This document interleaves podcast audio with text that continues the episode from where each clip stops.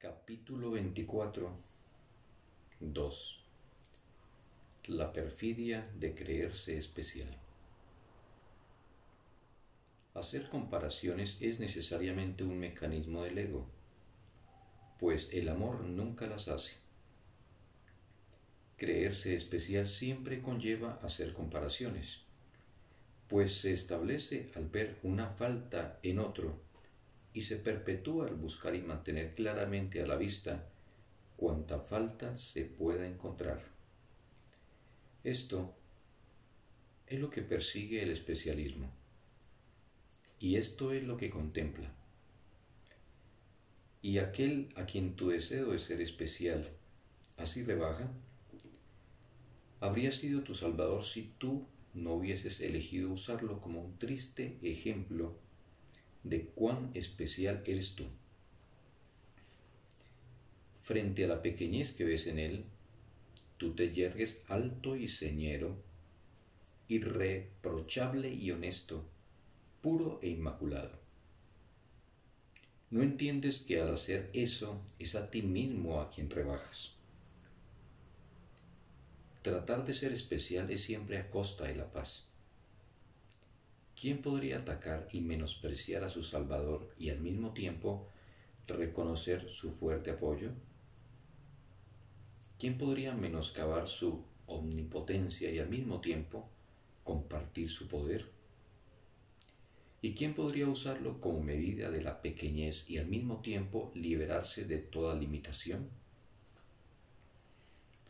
Tú tienes una función que desempeñar en la salvación realizarla te brindará felicidad, pero tratar de ser especial siempre te ocasionará dolor, pues es una meta que se opone a la salvación y por lo tanto va en contra de la voluntad de Dios. Atribuir valor a ser especial es apreciar una voluntad ajena, para la cual las ilusiones acerca de ti son más importantes que la verdad. Ser especial es la idea del pecado hecha realidad. Sin esa base, no es posible ni siquiera imaginarse el pecado, pues el pecado surgió de ella, de lo que no es nada, y no es más que una flor maléfica desprovista de raíces. He aquí al que se ha erigido a sí mismo en Salvador, el Creador que crea de forma diferente a como crea el Padre e hizo que su Hijo fuese como Él y no como el Padre. Sus hijos especiales son muchos, nunca uno solo y cada uno de ellos se encuentra exiliado de sí mismo y de aquel de quien forma parte. Y ninguno de ellos ama la unicidad que los creó como uno solo con Él. Ellos eligieron el especialismo en lugar del cielo y de la paz, y lo envolvieron cuidadosamente en el pecado para mantenerlo a salvo de la verdad. Tú no eres especial. Si crees que lo eres y quieres defender tu especialismo en contra de la verdad, de lo que realmente eres, ¿cómo vas a poder conocer la verdad? ¿Qué respuesta del Espíritu Santo podría llegar hasta ti cuando a lo que escuchas es a tu deseo de ser especial, que es lo que pregunta y lo que responde. Tan solo prestas oídos a su mezquina respuesta, la cual ni siquiera se oye en la melodía que en amorosa alabanza de lo que eres fluye eternamente desde Dios a ti. Y este colosal himno de honor que amorosamente se te ofrece por razón de lo que eres, parece silencioso e inaudible ante el poderío de tu especialismo. Te esfuerzas por escuchar una voz que no tiene sonido y sin embargo, la llamada de Dios mismo te parece insonora. Puedes defender tu especialismo, pero nunca oirás la voz que habla en favor de Dios a su lado. Pues hablan diferentes idiomas y llegan a oídos diferentes. Para todo aquel que se cree especial, la verdad tiene un mensaje diferente y un significado distinto. Sin embargo, ¿cómo podría ser que la verdad fuese diferente para cada persona? Los mensajes especiales se oyen, los mensajes especiales que oyen los que se creen especiales, les convencen de que ellos son diferentes y de que son algo aparte, cada uno con sus pecados especiales y a salvo del amor, el cual no ve su especialismo en absoluto. La visión de Cristo es su enemigo, pues no ve aquello que ellos quieren ver y les mostraría que el especialismo que ellos creen ver es una ilusión. ¿Qué podrían ver en su lugar? Podrían ver el brillante fulgor del Hijo de Dios, tan semejante al de su Padre, que el recuerdo de éste alborearía de inmediato en sus mentes. Y con ese recuerdo el Hijo recordaría sus propias creaciones que son tan semejantes a Él como Él es semejante a su Padre. Y el mundo que Él construyó, así como su deseo de ser especial, junto con todos los pecados que en defensa de ese deseo albergó contra sí mismo, se desvanecerían a medida que su mente aceptase la verdad acerca de lo que Él es y retornase para ocupar el lugar que aquellos ocupaban. Este es el único costo de la verdad. Jamás volverás a ver lo que nunca tuvo lugar, ni a oír lo que no tiene sonido. ¿Es acaso un sacrificio renunciar a lo que no es nada y recibir a cambio el amor de Dios para siempre?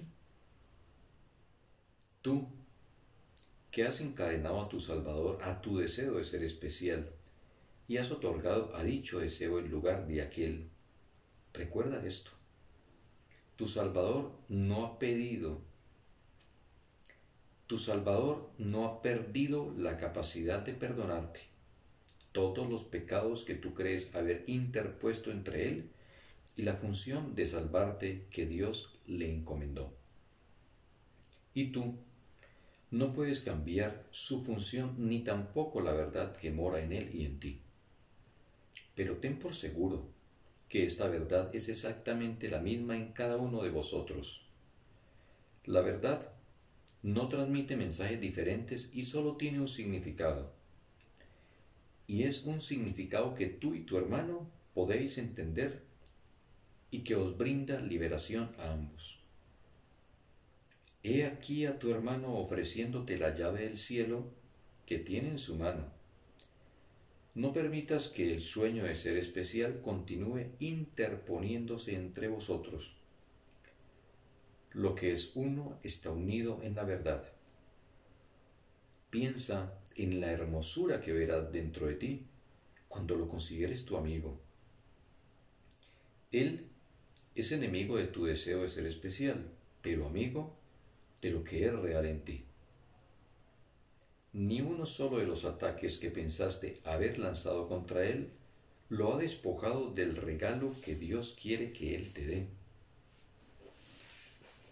Su necesidad de dártelo es tan imperiosa como la tuya de recibirlo. Permítele que te perdone tu deseo de ser especial y que restaure la plenitud de tu mente y te haga uno con Él. Él está en espera de tu perdón, pero únicamente para poder devolvértelo a ti.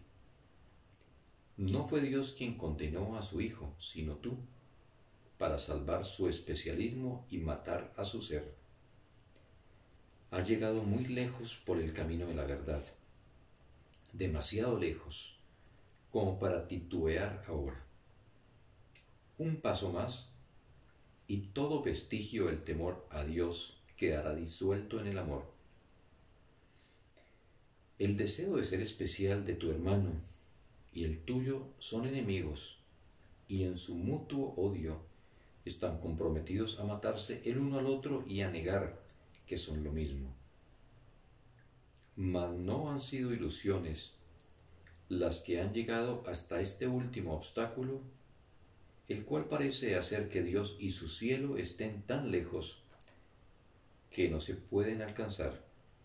Aquí, en este santo lugar se alza la verdad esperando para recibirte a ti y a tu hermano, en silenciosa bendición, y en una paz tan real y abarcadora que nada queda excluido. No traigas ninguna de las ilusiones que abrigas acerca de ti mismo a este lugar, al que vienes lleno de esperanza y honestidad. He aquí el que te puede salvar de tu deseo de ser especial. Él tiene tanta necesidad de que lo aceptes como parte de ti, como tú de que Él te acepte a ti. Eres tan semejante a Dios como Dios lo es a sí mismo. Dios no es especial, pues Él no se quedaría con ninguna parte de lo que Él es, solo para sí, negándosela a su Hijo y reservándola solo para sí mismo. Y esto es lo que tú temes, pues si Él no es especial, entonces su voluntad dispuso que su Hijo fuese como Él, y por lo tanto, tu hermano no puede sino ser como tú. Él no es especial, pero lo tiene todo, incluyéndote a ti. Dale solo lo que ya es suyo, y recuerda que Dios se dio a sí mismo a ambos con el mismo amor, para que ambos pudierais compartir el universo con Él, quien dispuso que el amor jamás pudiese ser dividido, ni mantenerse separado de lo que es, y ha de ser para siempre.